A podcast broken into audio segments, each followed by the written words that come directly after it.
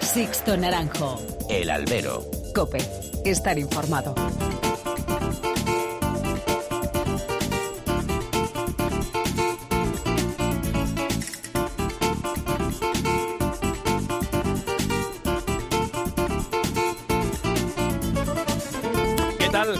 Y bienvenidos a esta nueva emisión del Albero, a la cita con los toros que tenéis todos los miércoles aquí en cope.es. Recibid un cordial saludo de quien nos habla de Sixto Naranjo en nombre de todo el equipo que realiza este programa. La temporada taurina 2021 está a un paso de ser ya historia. Historia con mayúscula, historia también con minúscula. Una temporada típica, es el tópico. Ni tan nefasta como la pasada, ni tan buena como la anterior a la pandemia. Dos años de economía de guerra en un sector que ha dejado pasar y van ya muchas veces una nueva oportunidad para haber sentado unas bases para apuntalar el andamiaje económico de este espectáculo. Pero no, aquí nadie se ha movido para nada. Los toreros, las figuras, siguen viviendo ensimismados en su supuesto tirón, que ni es tirón ni es supuesto, porque la verdad es que ya no llevan a tanta gente como llevaban antes a las plazas. Los no hay billetes sobre los aforos permitidos han sido más bien escasos. Y una gran figura como Enrique Ponce se ha ido de esto sin que nadie se acuerde ya de él ni se le haya despedido como hubiese merecido. Pues así está este tinglado. Por no hablar de los mayores pecadores, los empresarios. ¿Os acordáis de las luchas por algunas plazas como Valencia, por la que nadie decía que iba a pujar y finalmente fueron hasta cuatro empresas mintiéndose entre ellos? Una imagen lamentable que habla de las miserias de este sector. Luego, eso sí, critican lo que ha hecho la Fundación en estos dos años. ¿Que se podían haber hecho mejor las cosas? Pues indudablemente. Hoy lo abordaremos aquí en el albero. Pero los distintos circuitos de corridas de toros, de novilladas con y sin picadores y la lucha para reivindicar el estatus de la fiesta con las distintas administraciones es un trabajo que hay que alabar. La Fundación ha sacado los colores al haber podido demostrar que con ideas y buscando un compromiso hay futuro si hay trabajo. La verdad es que queda mucho por hacer, queda mucho por pulir, queda mucho por apostar, pero el futuro pasa por trabajar mucho y entorpecer menos. Comenzamos.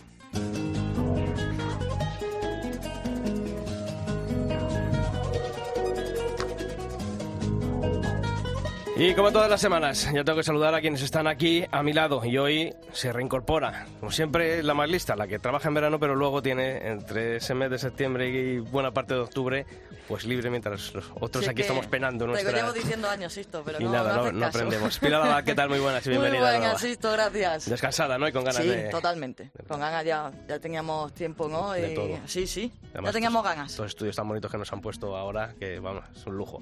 Julio Martínez, ¿qué tal? También muy buenas. ¿Qué tal, Sisto? A ver cuándo lo hacemos ahí en la, en la nave espacial. Estamos a un paso. Están haciendo la foto nuestra para ponerla en los monitores esos grandes, pero hasta que no la tengan no nos dejan, dice.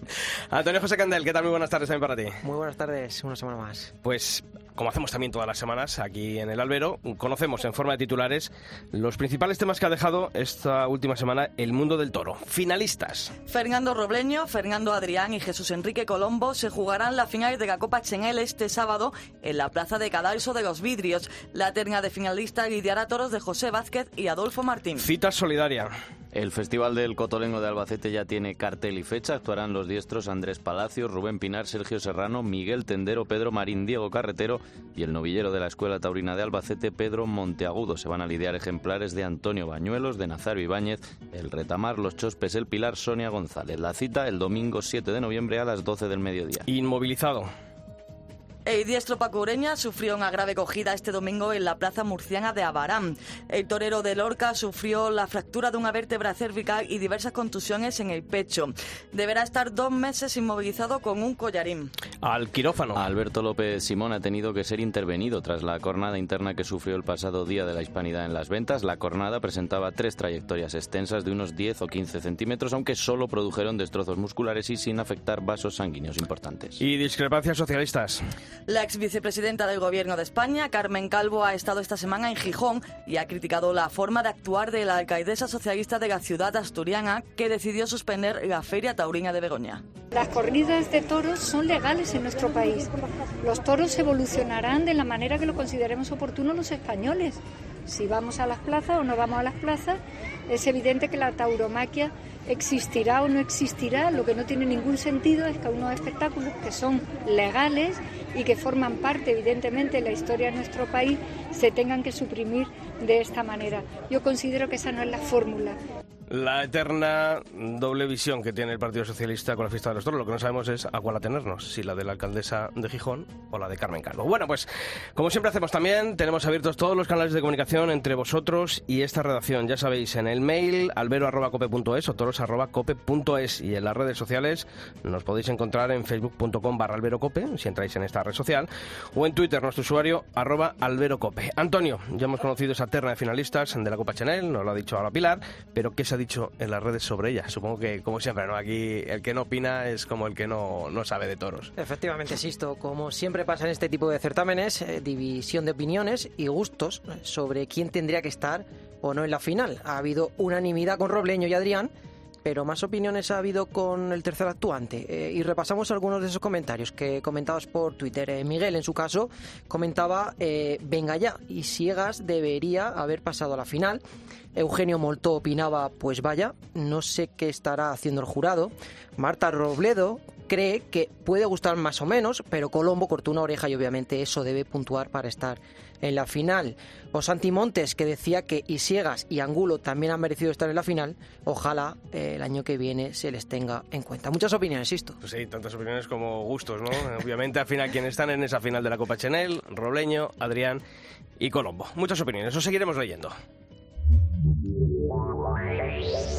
Sixto Naranjo. El albero. Cope. Estar informado.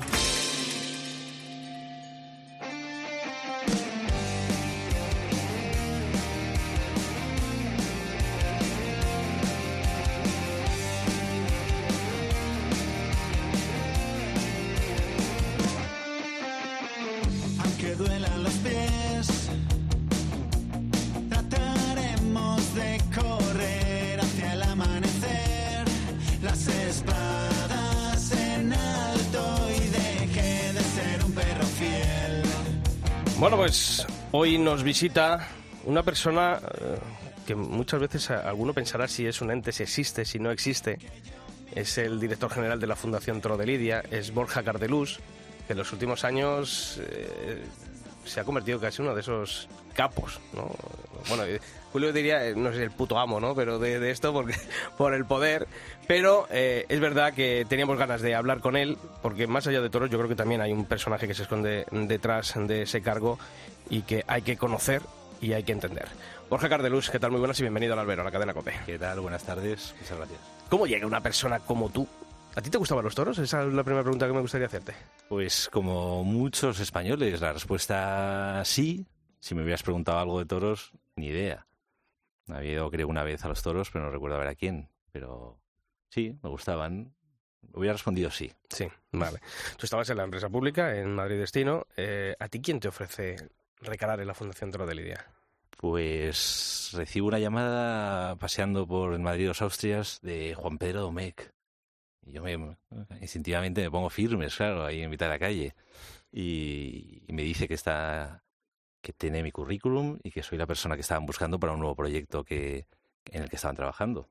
¿Tú llegas a creer en este proyecto cuando te lo presentan de primeras? Dices, esto es viable, esto no es viable. Una persona, bueno, pues que, que ha, que ha trabajado en cuestiones importantes, ¿no? Dentro del Ayuntamiento de Madrid y te presentan, eh, sobre todo para un sector como el del toro. ¿Tú lo ves creíble? Eh, lo vi quijotesco, más que creíble, y eso es lo que más me, me apreció, ¿no? Eh, no conocía los detalles de- del sector taurino, pero tam- tampoco tenía los, todos los datos, ¿no? Eh, me presentaron un proyecto que sí que podía arrancar, pero luego dependía de nosotros el, el- la continuación. Cuando uno se embarca en un proyecto como este, no sé si son más las dudas que le entran o las ilusiones que hay por trabajar en él. Eh, las ilusiones, las ilusiones sin duda. Eh, es no tienes muchas ocasiones en la vida de trabajar por con algo por algo así, por algo que que si desapareciera, puedes plantearte el mundo sería mejor o sería peor. Sería mucho peor, ¿no? Poder trabajar por algo así es un es un es un es un privilegio, ¿no? Y sobre todo poder trabajar desde el principio y poder moldearlo desde el comienzo. ¿Y qué se encuentra Borja Cardelus cuando llega a la Fundación del Toro de Lidia? No como ese embrión de la Fundación, sino todos los protagonistas, toda esta gente que pulula alrededor del mundo del toro. ¿Cuál es la primera impresión que te llevas? Mi primera impresión fue de, de terror, quizás, porque tuvimos una... Yo no estaba al día a día de lo que pasaba en el mundo del toro y, y cuando la primera reunión que tuvimos en el, con los abogados de, de Cremades y, y vemos y yo veo por primera vez cuál es la situación en ese momento, ¿no? Con trescientos y pico ayuntamientos que se están declarando antitaurinos, con prohibiciones por todas partes, yo me quedo asustado, asustado de la situación en ese momento. En cuanto al mundo taurino por dentro, bueno, pues al final es como todos los sectores, una familia, es una familia donde todo el mundo son primos hermanos, porque todo el mundo o ha sido apoderado o ha trabajado o así y, y, bueno que se lleva bien que se lleva mal una familia Más mal que bien. No no no no no no creo que sea más mal que bien es una familia y como todas las familias tienen tienen de todo no no sé si me consideran todavía la familia yo ya me considero la familia desde luego Sí, ¿no? Que si cuando llegaste pensabas que el sector por dentro estaba tan contaminado. Más allá de que no quieras decirlo, pero que contaminado Pero está es es, que- una obviedad, ¿no? Mm, no no no creo que esté con, la palabra no creo que sea contaminado Empresarios que no pagan, toreros que no cobran lo que tienen que cobrar, eh, historias raras, afeitados, bueno, en fin, podemos hablar. Mm, Bueno, mucho. fe- no sé, tampoco me quiero meter aquí en, en- en- en- directamente en todos los charcos del planeta, ¿no? Eh, eh, el tema de, de empresarios que no pagan, por ejemplo, eh, eso hay que, hay que analizarlo a fondo y ver por qué, qué es lo que está pasando y eso, no sé si habrá ocasión en esta charla de ver cuál es la economía de plaza de tercera y cuarta y por qué está ocurriendo eso y por qué no hay más remedio que así que ocurra eso, ¿no? Y, y es verdad que obviamente necesita ciertos em, ciertos cambios, ¿no? Y son- es un sector antiguo, es un sector con muchos años, con muchas inercias. Es cuantas más inercias, pues más difícil eh, cambiar las las direcciones, ¿no? Cuando has estado hablando antes con Sisto Borja, decías que te parecía quijotesco, ¿no? Mm, ¿eh, ¿Por qué? Es decir, ¿qué, había en ese proyecto cuando te lo presentaron que, que pensaran, ¿no? Que tuvieras esa idea de- del proyecto. Bueno, no se le escapa a nadie que los toros son un sector atacado, eh, que el mundo va por un lado. eh, o que quieren llevarlo por un lado y que los toros van por otro. Es, es- es- es- eso es una, evidencia, ¿no? Y poder luchar por algo así me parecía precioso.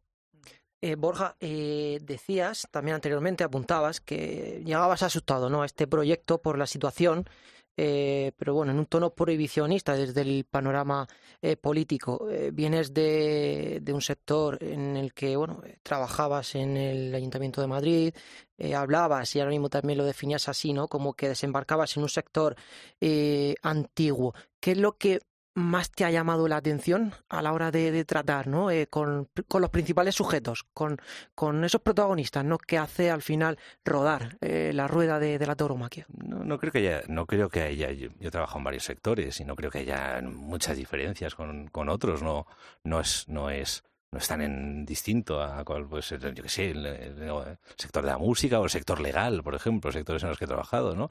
Pues muchas personas importantes, eh, gente que llega y quiere desbancarles, en fin, quizás a lo mejor aquí hay más familias, ¿no? Que, que, que con tradición, pero vamos, no, no, no es un sector especialmente diferente a otros. La fundación nace en el año 2015. Estamos en el año 2021. Borja, ¿tú crees que ha calado en el mundo del toro lo que significa una fundación como esta, la labor que tiene que realizar? ¿La gente lo ha entendido, sobre todo los, los protagonistas del sector? Yo, Porque yo creo que no, ¿eh? pues yo creo que sí.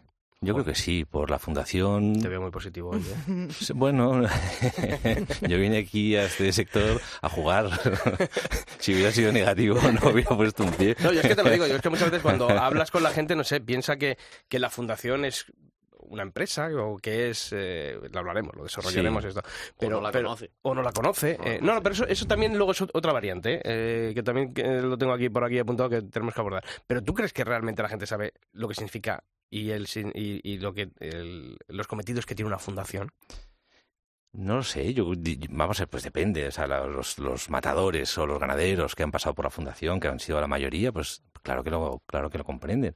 Quizás es un sector poco angustiado, un poco estresado y, y- y demanda mucho y demanda ya por de- soluciones a veces mágicas, ¿no? Que pretenden de, de, de nosotros o de cualquiera, ¿no? Y, pero en general, en los por lo menos en, en ciertos estamentos principales, yo diría que sí. Obvio que hay, que hay críticas. Es que te lo digo porque, por ejemplo, eh, un tema que, ha dicho ahora Julio, el afeitado, ¿no? Y la gente rápidamente dice, ¿y la fundación qué dice? No sé, como si fueses el Sí. comité de árbitros, ¿no? Bueno, pero, pero también, también no, no- no había ningún sitio a donde mirar antes, ¿no? Había pues, las asoci- asoci- asociaciones eh, eh, sectoriales, pero no había un sitio donde mirar. Y ahora, pues por lo menos hay un sitio donde mirar, para bien y para mal, ¿no? El qué está haciendo la fundación era un mantra que yo, yo al principio re- reconozco que sí que me chocaba y digo, pues por Dios, eh, si acabamos de, de, de- de comprar el primer ordenador, ¿no? Quizá ahí sí sería más injusto, ¿no? Pero luego sí que es verdad que hay bandazos, porque claro, no le vamos a pedir a la fundación que hable del afeitado cuando no es su labor. Pero si luego ya organiza festejos o pone la infraestructura para que haya festejos, y si has afe- O sea, lo del afeitado lo he dicho como una cosa más, No, no, no quería- tampoco era algo por lo que hablar, pero luego sí lo vemos. Entonces ahí a lo mejor quizás sí que hay que decirle a la fundación, que es la que produce ese festejo, oye, esto porque es así. Porque, por ejemplo, era- este año vimos la corrida de Zafra, que era de Pereda, que era un, de Pereda, que era un corridón de toros.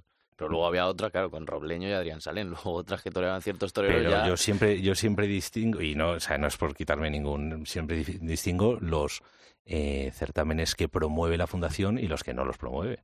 Y el en concreto no, no lo promovía la, la fundación. Desconozco cómo era, ¿eh? o sea, no, no, no, no es por Pues, no entrar en el, Mejor me lo pone. en el este, pero que no, no, no sé. Yo puedo responder de lo que nosotros, con la mejor intención, siempre intentamos hacer, que obviamente la eh, infalibilidad no, no, no está dentro de nuestras. A ver, quiero intentar eh, sacar un poco, cambiar un poco el tono. Y quiero... eh, Esa es la cara amable de la albero. Sí, así lo, lo repartimos.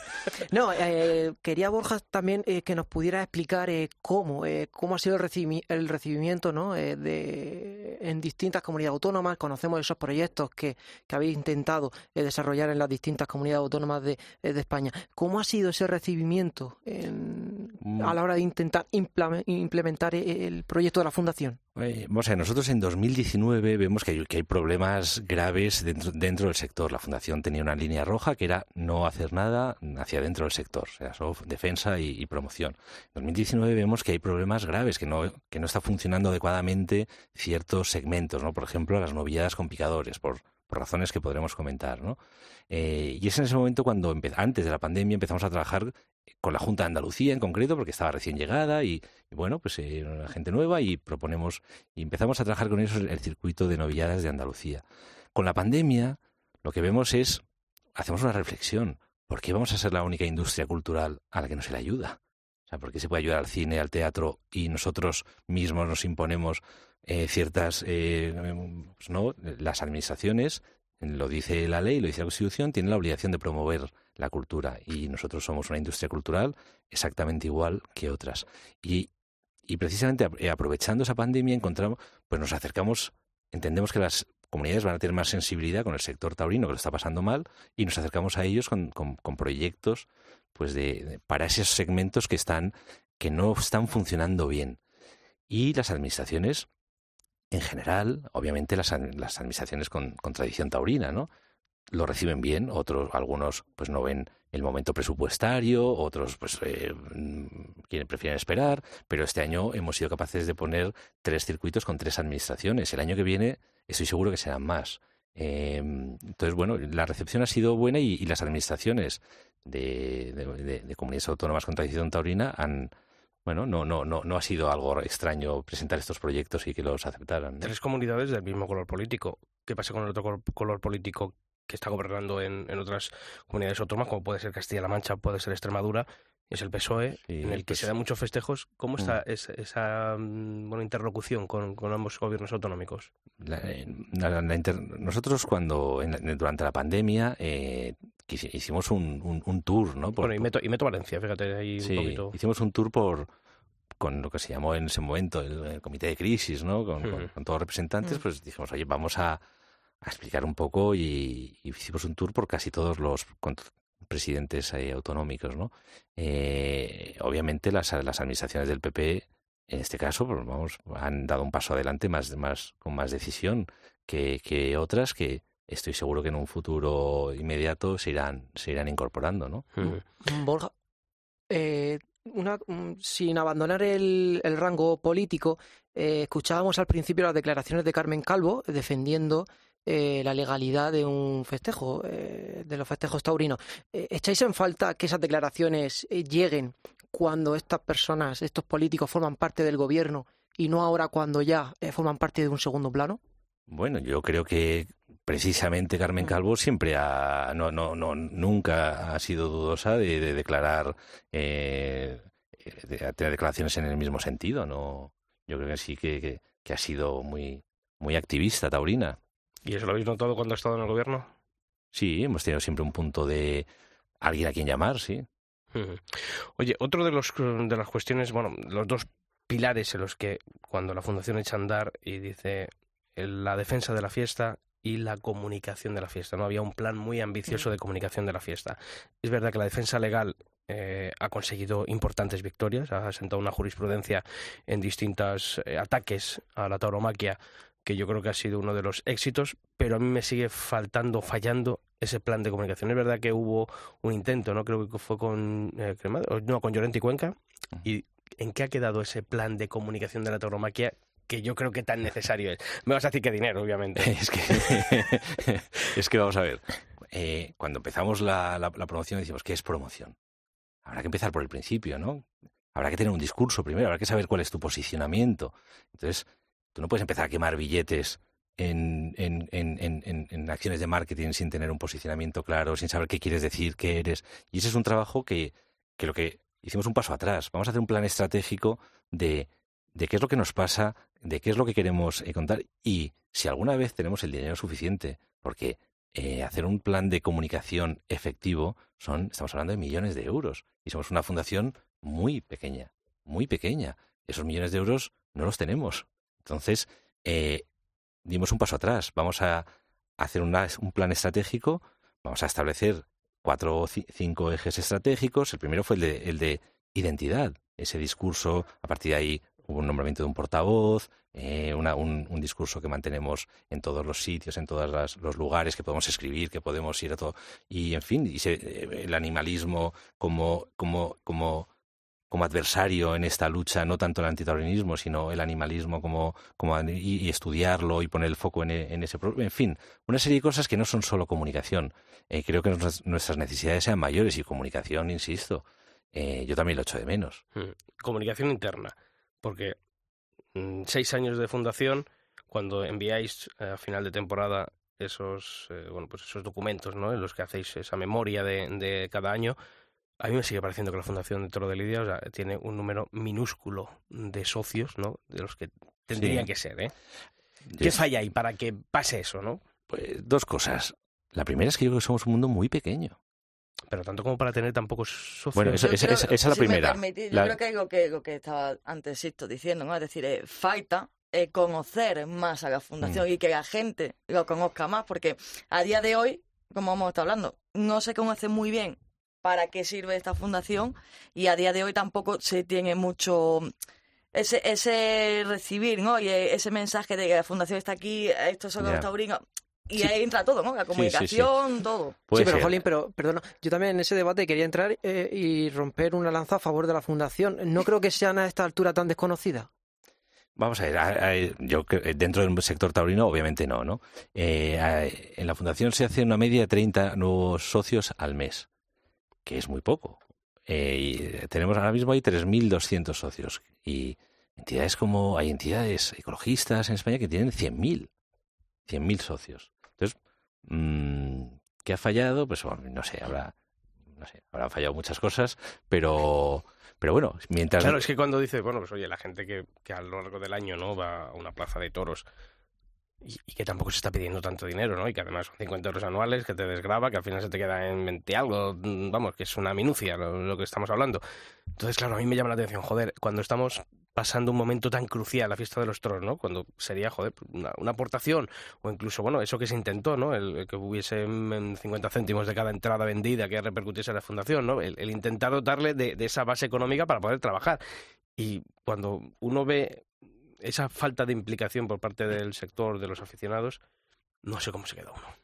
Bueno, no sé, es un sector muy, muy. Yo creo que se- el aficionado taurino es crítico, está acostumbrado a ir a una plaza y protestar y ser parte, y igual que protestan, nos protestan a nosotros y nos sacan pañuelos eh, constantemente. Y, pero bueno, yo mientras, mientras sigamos creciendo consistentemente y no se baje el ritmo de, de crecimiento, eh, bueno, est- mm, estoy contento. Claro, vaso medio lleno. Me- a mí me- sí me ha sorprendido que cuando hemos, yo pensaba que cuando lanzáramos los circuitos y, y se viera esa labor de, de cosas que, se- que, que- que se reclamaban, ¿no? Pues, eh, castes, eh, oportunidades, eh, precios baratos, pues no solo no ha, no ha subido el ritmo, sino que ha bajado. Fíjate. Eso a mí me ha sorprendido, pero bueno, habrá que analizarlo. Sí, con hablar de los, las aso- asociaciones de ecologistas y tal que tienen tanto dinero, pero quizá porque son el tótem del ecologismo.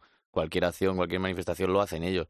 La fundación, ¿qué es exactamente? Porque no es el tótem del toreo. Quizás si lo fuese, sí tendría todo ese dinero y todo el mundo estaría, pero a lo mejor es, si yo soy de Madrid, pues mi plaza Madrid, lo Mm. más me da igual.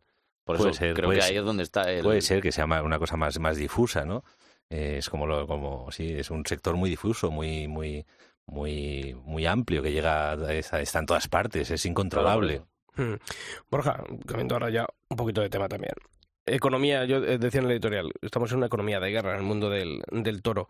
Eh, Tú le ves, eh, siempre perdemos oportunidades, ¿no? Joder, hemos tenido ahora la pandemia eh, un tiempo precioso para haber trabajado, ¿no? Y, y una vez más hemos visto que aquí cada uno ha mirado por su cuenta de resultados, si es que la hay, que también dudo que muchos haya cuenta de resultados. Y, eh, pero que falta, ¿no? Falta esa concienciación del sector. ¿Tú cómo ves las estructuras económicas de la fiesta? ¿Están tan mal como parecen desde fuera?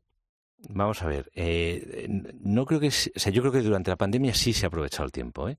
Sí que se ha aprovechado el tiempo, aunque solo sea porque hubiera un grupo de, de gente, lo que fue el comité de crisis, de- gente de todos los, los estamentos, que estaba reunida casi, casi constantemente. Yo en mis cinco años anteriores no se reunieron. Eh, y el hecho de estar reunidos constantemente, pues eh, genera ciertas, bueno, unas, unas confianzas nuevas y, y, esto, y los temas de la economía, pues eh, claro que se han abordado. El año pasado se abordaron en muchas reuniones. No, no llegó, no, no hubo acuerdos, no hubo acuerdos, está claro.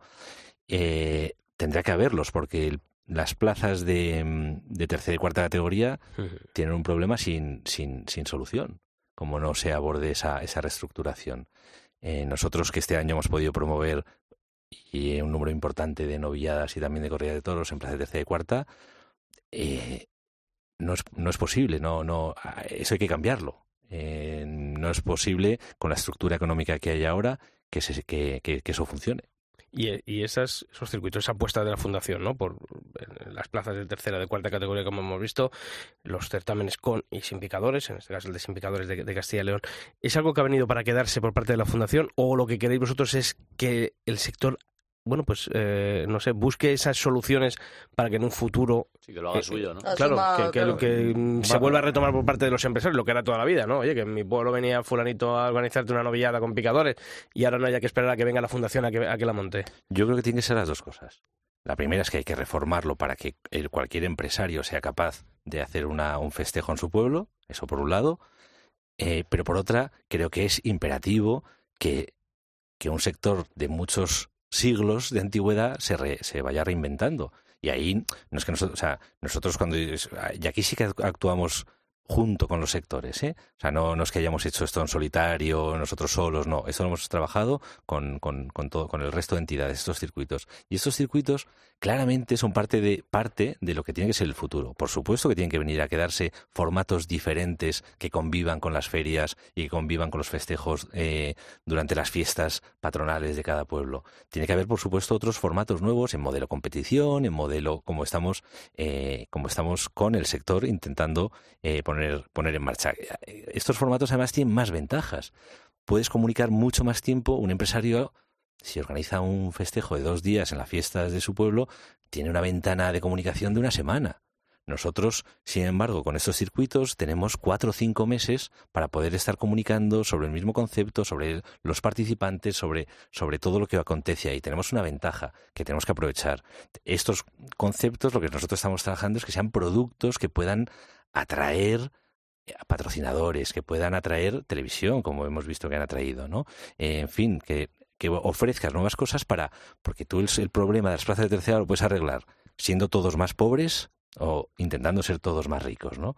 Eh, que Pero acor- que, que hay que cambiar, porque claro, yo por ejemplo, te pongo el caso de, de- de mi pueblo, ¿no? Que, que es que es inviable. O sea, si la Peña Taurina, eh, como siempre se ha hecho, eh, se, se ¿Cómo se hace encarga? empresa taurina, bueno, empresa sí, por or- organizadora de, de intentar hacer una novillada. O sea, Compras seis novillos. y- claro, o sea, Mira, es, in- es inviable. O sea, Vamos es que tuvimos que dejar de hacer una novillada para mm, después de hacer intentar hacer un festival, finalmente una clase práctica, porque aquello es inviable. Y claro, dices tú, ¿y cómo recuperamos ahora si quisiésemos hacer una novillada?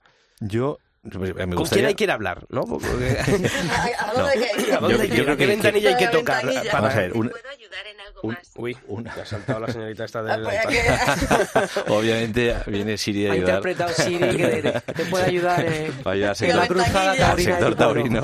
A venir Siri. Ah, Oye, a lo mejor la has dejado hablar, a lo mejor tenía... Buena idea. A lo mejor tenía solución. Yo por, por poner, eh, porque son datos muy, muy, muy elocuentes, ¿no? Una novillada eh, con picadores en una plaza de tercera con novilleros del grupo C, porque también hay grupos en los novilleros, eh, yendo a lo mínimo cuesta 43.000 euros masiva. 43.000 euros masiva. Tú metes una taquilla, no sé, de 700 personas, que es lo que va a ir, o eh, lo que vendes de carne, pues vas a ingresar 12.000 euros. Vas a perder más de 30.000 euros. Más de 30.000 euros. Y, y, de, y ese, y de ese dinero, pues, pues, pues el, casi la mitad son los, son los, los sueldos. Que tú en estos... eh, no, no- y es difícil la solución, porque tú no puedes perder la profesionalidad de, de estos festejos, porque pues en novillos hay, hay un riesgo, necesitas profesionales, necesitas profesionales que estén bien pagados. Entonces, una solución es bajar todo y ser más pobres. Eh, a corto plazo creo que es inevitable, pero hay que trabajar por conseguir, ¿vale? En la partida de ingresos como estos 12.000 euros se convierten en, creo que somos el único espectáculo que lo fía todo a la taquilla. El único, no hay ningún otro espectáculo. Sí, pero para ir más allá de la taquilla, ¿dónde vas a buscar si ahora mismo las marcas? Pues por eso tenemos Na- que... Nadie quiere acercarse al mundo del toro. No, nadie. Eh, bueno, nadie. Es difícil, mucho más difícil que hace 10 años. Por eso es necesario crear conceptos nuevos que sean más apetecibles a las marcas y poco a poco mm, re- volver a trabajar ese, ese segmento con las marcas para que genere esas confianzas, si es que es posible. ¿Y este modelo de trabajo lo ha entendido el sector? Porque, porque, por ejemplo, a principio de año pues hubo un encontronazo con ese foro de debate de, de las novilladas.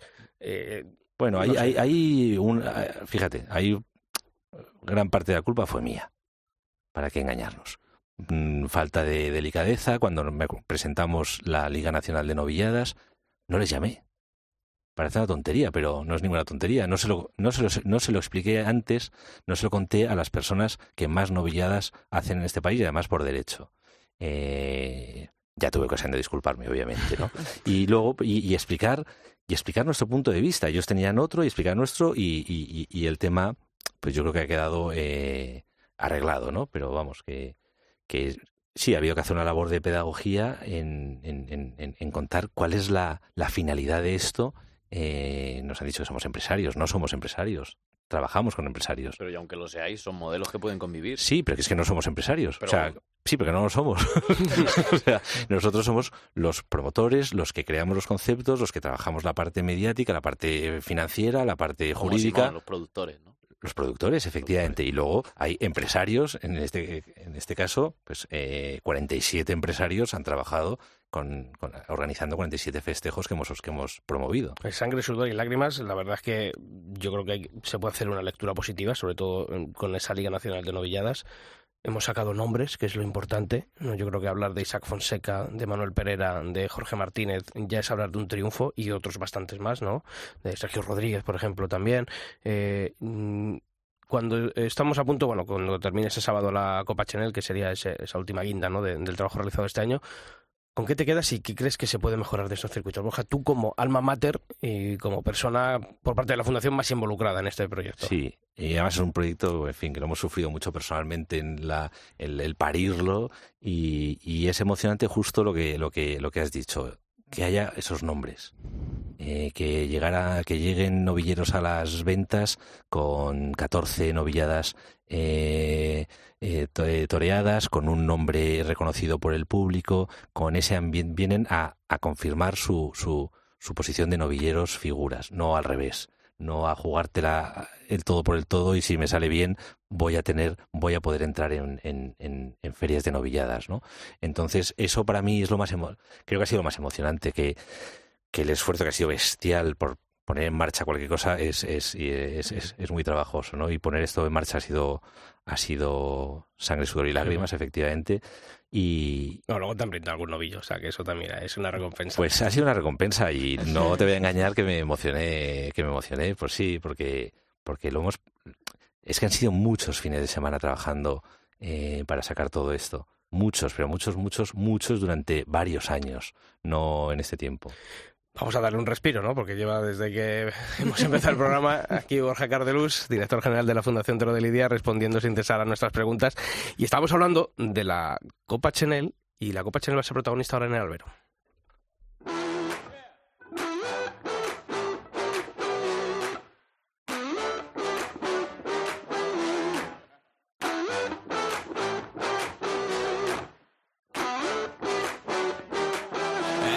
Trapped in my box up against the wall. I see no solution or exit out. I'm grinding it out, no one can see. The pressure's growing exponentially. I'm Pues sí, vamos a volver a asomarnos al campo bravo español y lo hacemos, Antonio, teniendo en el horizonte esa corona del toreo que se va a disputar el próximo sábado en cada uno de los vídeos, esa final de la Copa Chanel. Así es esto, eh, será en la Plaza de Toros de la localidad madrileña donde Fernando Robleño, Fernando Adrián y Jesús Enrique Colombo pongan el broche, esperemos que de oro, en la final de la Copa Chenel ante toros de Adolfo Martín y José Vázquez. Con los ganaderos de estas dos divisas hemos conversado desde el albero de Cope para intentar conocer eh, cuáles son sus sensaciones de cara a esta cita. Escuchamos en primer lugar a José Vázquez. Con mucha responsabilidad eh, encaramos la, final de la Copa Chenel, sobre todo porque bueno todos mis compañeros tuvieron mucho nivel, ¿no? Han salido todos muy buenos, las corridas muy bien presentadas, muy serias y, todas las corridas pues han tenido un contenido ganadero bastante importante. Entonces eso te hace pues primero sentirse orgulloso de como ganaderos estar en la final de esta copa con, con esa representación ganadera que ha habido y mucha responsabilidad, ¿no? Pero mm, más que, que la responsabilidad, el orgullo, ¿no? No sé. Responsabilidad y orgullo, recalcaba el, el ganadero. Y es que, como también ha comentado José Vázquez, la tónica durante el ciclo organizado por la Fundación Toro de Lidia, junto con el Centro de Asuntos Taurinos de la Comunidad de Madrid, ha sido el de unas corridas serias y de buen juego. Por su parte, Adolfo Martín también ha querido destacar eh, este matiz que ha imperado en el serial y así nos describe cómo son los toros que ha reseñado, eh, los que por cierto pueden ya ver en cope.es. estos son serios, es la tónica que se ha llevado toda la, todo este ciclo. Bueno, son toros de, de- de plaza de primera y bueno, son, son, hay tres o cuatro toros serios. Veremos además rivalidad entre la terna, Antonio, pero siempre existe también esa pugna entre divisas en estos carteles que el aficionado acude predispuesto sobre todo para disfrutar de otro duelo, en este caso el ganadero, y más aún cuando se cuenta con una de las ganaderías toristas por antonomasia y sobre todo del gran gusto de la afición de Madrid, de la Plaza de Toros de las Ventas. Efecti- efectivamente, existo. Sin embargo, lo que también han coincidido los ganaderos es en una cuestión, en que los protagonistas serán los, los diestros que trecen el, el paseillo. ¿Creéis que eh, apuestan por esa pugna eh, que ha apuntado Asisto? Yo creo que algunos sí. Aquí no vamos, no vamos a competir. Lo que vamos a, a- a echar eh, tres toros cada uno, eh, que envistan, que mm, espectáculo en la plaza y que sirvan para definir eh, cuál es el triunfador de este ciclo. Por lo menos el sentir que tenemos nosotros de la ganadería está muy por encima, eh, pues eso, ¿no? El orgullo de estar en esta final y, y pues el pensar más que en, en ganar al compañero, pues en que nuestros toros se envistan y, y el aficionado salga contento y satisfecho, ¿no? De, de haber visto un espectáculo íntegro Sobre los toreros, es decir, sobre Robleño, Fernando Adrián y Colombo, también les hemos querido preguntar eh, para saber eh, por dónde dirigen sus apuestas. Eh, ¿Se habrá mojado en este caso? Escuchamos en primer lugar a José Vázquez. las circunstancias mandarán, ¿no? Los, el toro es el que manda, el toro que salga por, por Toriles es el que va a mandar seguramente y el que condicione el resultado final. Y bueno, yo he tenido la oportunidad de hablar con ellos ya, he hecho tentaderos con ellos y yo les decía que bueno, que, que era un premio el estar ahí porque, porque ha tenido mucha aceptación en la afición. eh, y ya es un premio estar ahí, ¿no? El que gane, pues, pues darle la enhorabuena y seguramente que se lo merecerá.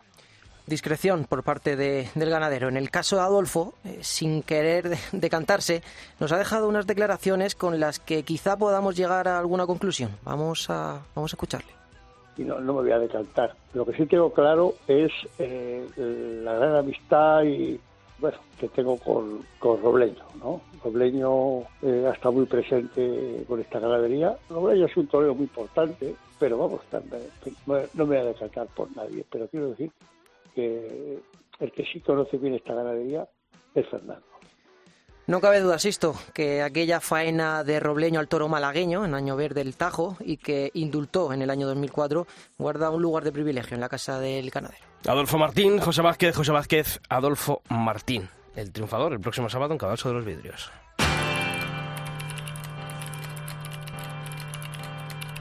It's been a hard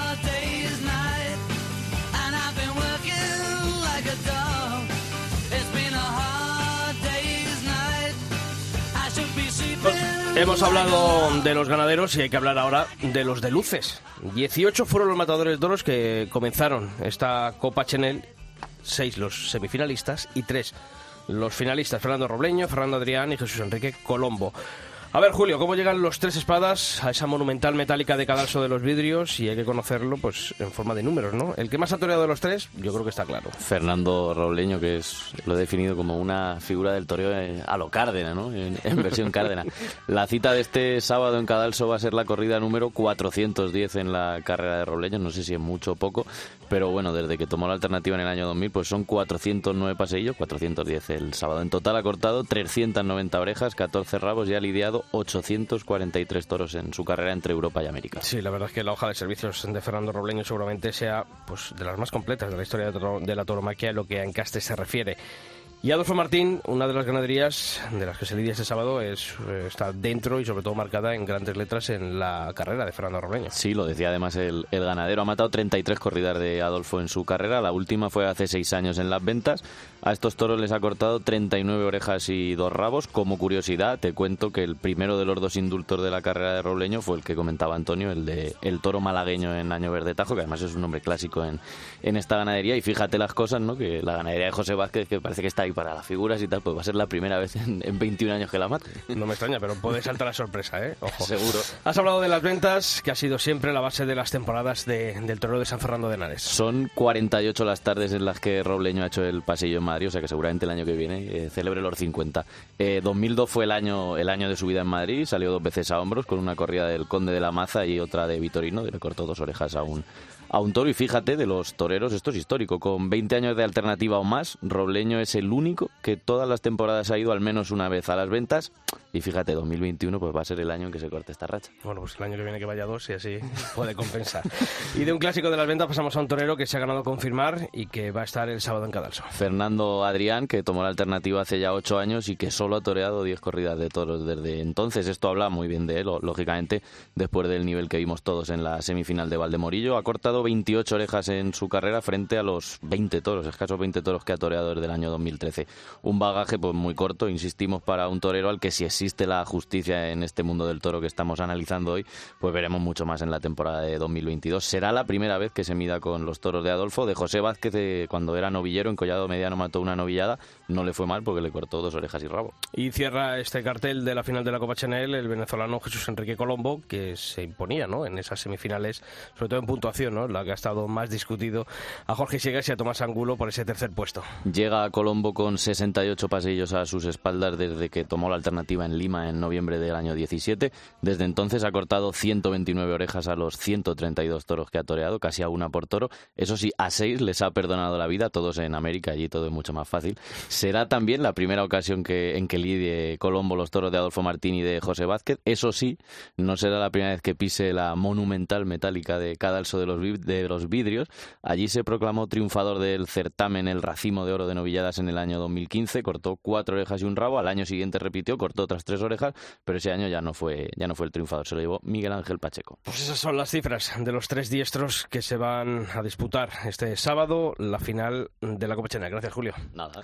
Borja, eh, ¿más fácil, más difícil celebrar un certamen de corridas de toros, en este caso la Copa Chenel, o, o las novilladas, o, o el, el concepto igual. ha sido el mismo? Igual, igual, igual. Hemos hecho lo- nosotros los mismos procedimientos, licitaciones, para que haya transparencia absoluta en todo, en toda la selección de, de, gana- de, de- de empresarios, de todo, y no, ha sido similar. En este último tramo eh, que queremos hablar contigo de futuro, ¿no? Eh, ¿Este certamen de corridas de toros también es exportable a otras comunidades autónomas el año que viene? Más difícil. Vamos a, nos, vamos a centrarnos el año que viene en ampliar la Liga Nacional de Novilladas como objetivo prioritario eh, y ya veremos eh, si, si, si con el tiempo podemos exportar eh, la Copa Chanel.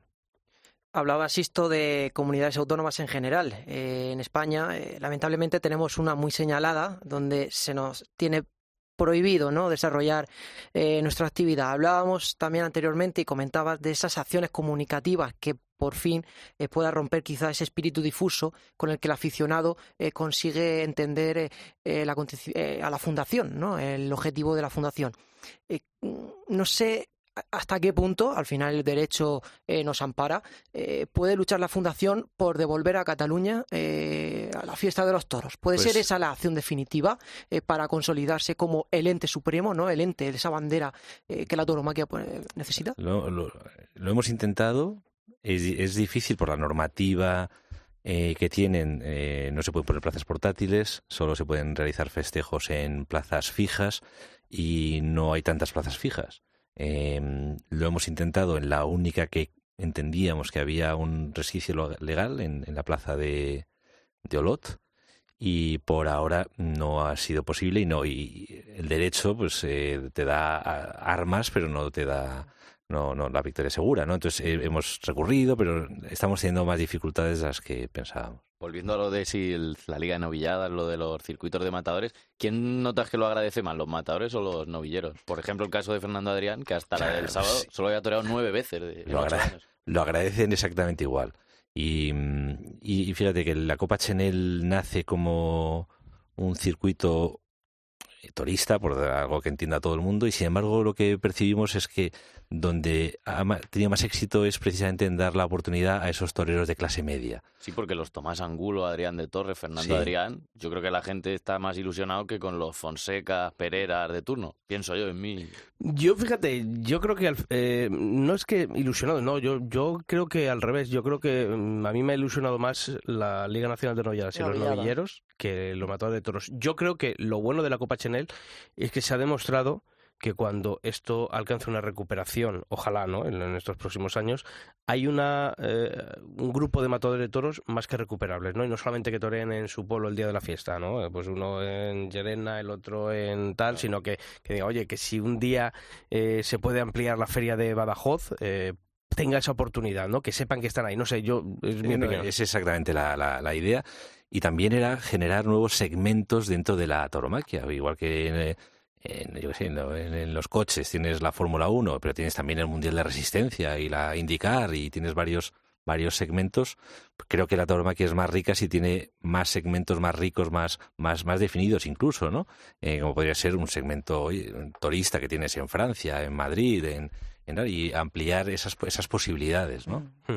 Borja, como estamos hablando de futuro, me ha llamado mucho la atención cuando estábamos hablando de los festejos de plazas de tercera y de, y de cuarta categoría, de qué manera recuperar, y has dicho que mm, trabajar de manera eh, en un proyecto o de una manera que, que se pueda atraer de nuevo a las empresas, ¿no? Para que las empresas vuelvan a pues a, dar ese dinero, ¿no? A patrocinar.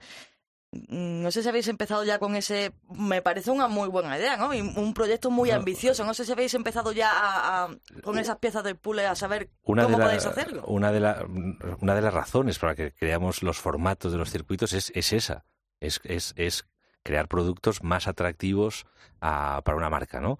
Eh, porque tienen una marca, no es lo mismo vincularse un fin de semana que vincularse cuatro meses eh, eh, comunicativamente. Entonces, para nosotros por eso es importante ir creciendo en los circuitos, eh, ir generando un producto cada vez más definido, más reconocible, para que sea más, más, más conocido y, más apetecible. Sí que eh, cuando nosotros im- comenzamos el circuito de Andalucía y hicimos una labor de prospección de- de patrocinadores muy extensa y muy poco fructífera, y fue muy desalentador. Y sin embargo ya percibimos que se ha dado un pasito más en la dirección adecuada.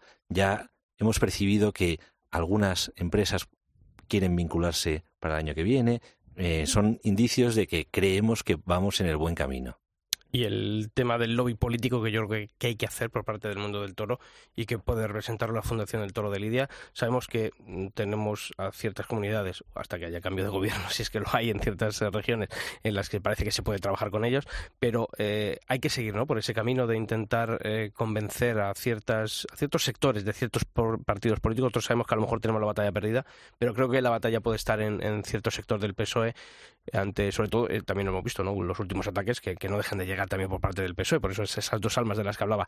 ¿Crees que esa es una de las labores principales también por las que tiene que seguir trabajando la Fundación Toro de Lidia? Eh, totalmente, totalmente. Es una labor que obviamente no acapara muchos titulares, porque no es una labor que vayas eh, anunciando a bombo y platillo cada vez que tienes una, reunión o lo que sea, pero es, una labor constante desde, desde, el primer, desde el primer día y efectivamente, más que va aparejado con, con lo otro, con el, los festejos que se hagan, porque se percibe claramente que allá donde deja de haber festejos, pues los partidos van primero la población y luego detrás los partidos van produciéndose una desafección con la tauromaquia.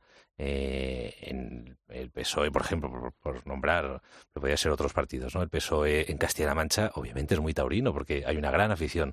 En Galicia o en Cataluña no, porque, porque no hay. Por eso es tan importante eh, mantener los, los, los, los festejos taurinos en, en todas las provincias y en todas las comunidades, ¿no? Y esas eran las razones por las que hemos hecho el circuito del norte.